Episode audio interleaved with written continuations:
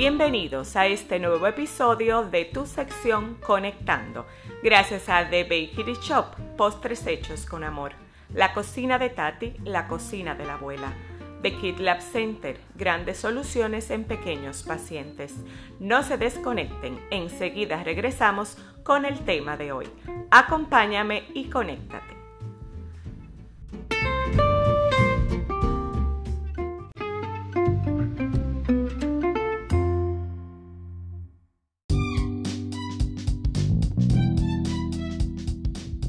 Acompáñame y conéctate este jueves 23 de mayo a las 6.30 de la tarde en Cava Alta. Conectando el encuentro. Acompáñame y conéctate.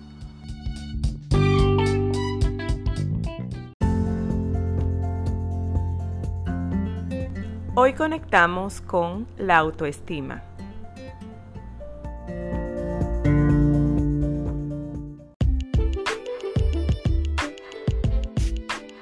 Recuerda que ya está disponible a la venta el libro Conectando. Puedes encontrarlo en las principales librerías del país. Acompáñame y conéctate.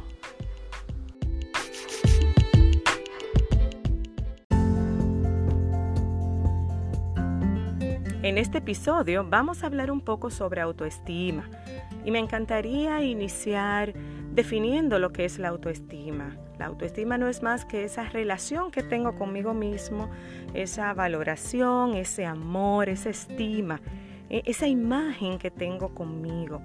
Eso es autoestima.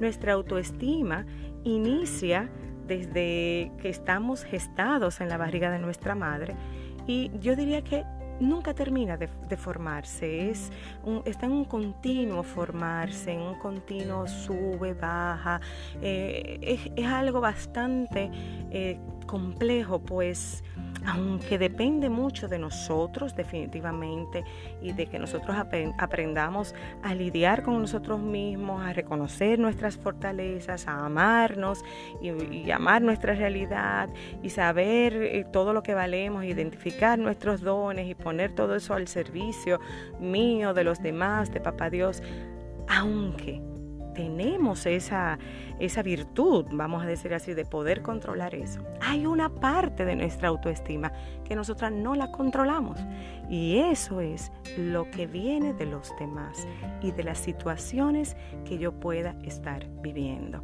lamentándolo mucho, influye en nuestra autoestima.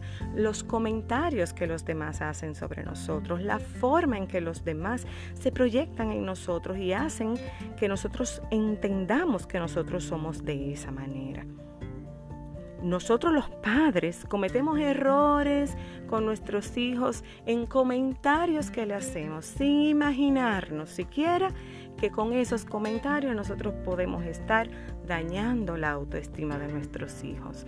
Cuando le decimos que gordo tú estás, tú si estás feo, ese pinillita, esa ropa te queda mal, que pajón, ven, peínate, para dónde tú vas, así. Hacemos un montón de comentarios sin darnos cuenta, sin mala intención, que lo hicieron con nosotros también y que forman parte de eso que nutre o desnutre la autoestima de una persona. Nuestra autoestima puede estar sana cuando nuestra valoración hacia nosotros mismos, ese amor por nosotros mismos, esa forma en que yo me veo e identifico mis fortalezas, están en su justa dimensión desde el amor, desde la humildad. Pero cuando nuestra autoestima se comienza a distorsionar, se enferma se enferma y hay situaciones muy puntuales que enferman y hacen que nuestra autoestima baje y que esa forma en que yo me veo se distorsione. Entre esas, además de los comentarios que les acabo de decir que hacemos los padres y que pueden hacer otros seres que nos rodean en nuestra comunidad actual donde vivimos, están las pérdidas.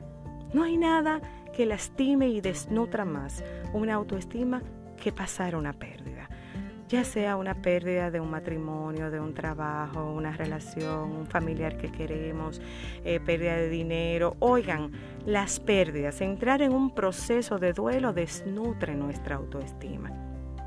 Estar en un proceso de violencia ya sea económica, verbal, emocional, no importa, física, eso desnutre muchísimo la forma en que nos relacionamos con nosotros mismos, la distorsiona. Igual los comentarios, las personas casadas, sus novios, entre parejas, ya sea el hombre a la mujer o la mujer al hombre, esos comentarios que, que no son constructivos, eh, esa barriga, ese vestido no te queda bien, mira qué fea, mira qué feo, para dónde tú vas así, esos mismos comentarios que le hacemos a nuestros hijos, que se lo hacemos a nuestras parejas, eso lacera y desnutre muchísimo la autoestima en una persona. Entonces, hay situaciones puntuales y nosotros debemos aprender a identificar cuáles son esas situaciones para hacerle frente de una manera adecuada. Hay otra situación cuando a, una persona le dan la noticia de una enfermedad, ya sea terminal o una enfermedad grave, las personas, su autoestima se desnutre y se lacera. Entonces, hay herramientas, claro que hay herramientas, porque imagínese usted, si durante toda nuestra vida nuestra autoestima puede bajar, subir, enfermarse o sanarse, entonces tiene que haber herramientas para nosotros poder batallar en esas situaciones y poder mantener lo más sana posible nuestra autoestima. Y claro que las hay. Claro que hay herramientas. Hay una que es muy poderosa, que es esa, e, ese mimarnos, cuidarnos, hacernos esos regalitos, em, cuidar los espacios eh, en nuestra casa, tener ese espacio especial donde yo me pueda sentar y sentirme bien, sentirme plena. Tú puedes hacer una lista de aquellas actividades que te gustan hacer ya sean deportes, ya sean eh, actividades sociales, esas que te hacen sentir súper bien, que te hacen sentir pleno, que te hacen sentir plena, tú las identificas y las tienes enlistadas. Y en esos momentos en que tú estás atravesando por situaciones críticas y que tú identificas que tu autoestima comienza a debilitarse, en ese momento es el momento para mimarte es el momento para consentirte, es el momento para darte ese gustito y de comerte ese chocolate, visitar esa amiga, comprarte una matita, irte a fumar un puro con un amigo, irte a, tomar una copita de vino. Ese momento de, de tú mimarte, de hacer esas cosas que te gustan. Ese momento es para ti. Cuando tú empiezas a mimarte, tú lo que estás es dándole un alimento bueno a tu autoestima, la estás nutriendo. Eso es como que tú le des un vasito de agua a un cuerpo sediento. Y así hay muchas herramientas que podemos utilizar para subir y mantener lo más sana posible nuestra autoestima. Te prometo que en el siguiente episodio te las voy a enumerar todas y te traigo una sorpresa. Te voy a regalar mi trípode de la autoestima. No te pierdas el siguiente episodio para que sepas de qué se trata el trípode de la autoestima. Yo me despido esperando haber podido darte eh, una noción clara de lo que es la autoestima, una noción clara de aquellos momentos que pueden desnutrir tu autoestima y esa primera herramienta poderosa de mimarte, de cuidarte, de pensar en ti, que puede mantener tu autoestima sana y alta. Yo me despido hasta el próximo episodio de tu sección Conectando. Hasta la próxima.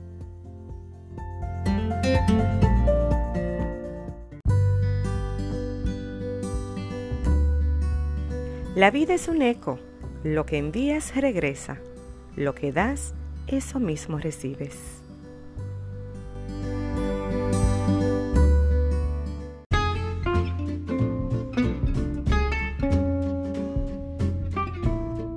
Katiuska Suárez conectó con ustedes. Les espero en el próximo episodio de Conectando. No olviden enviar sus preguntas y comentarios a info.catiuscasuárez.com.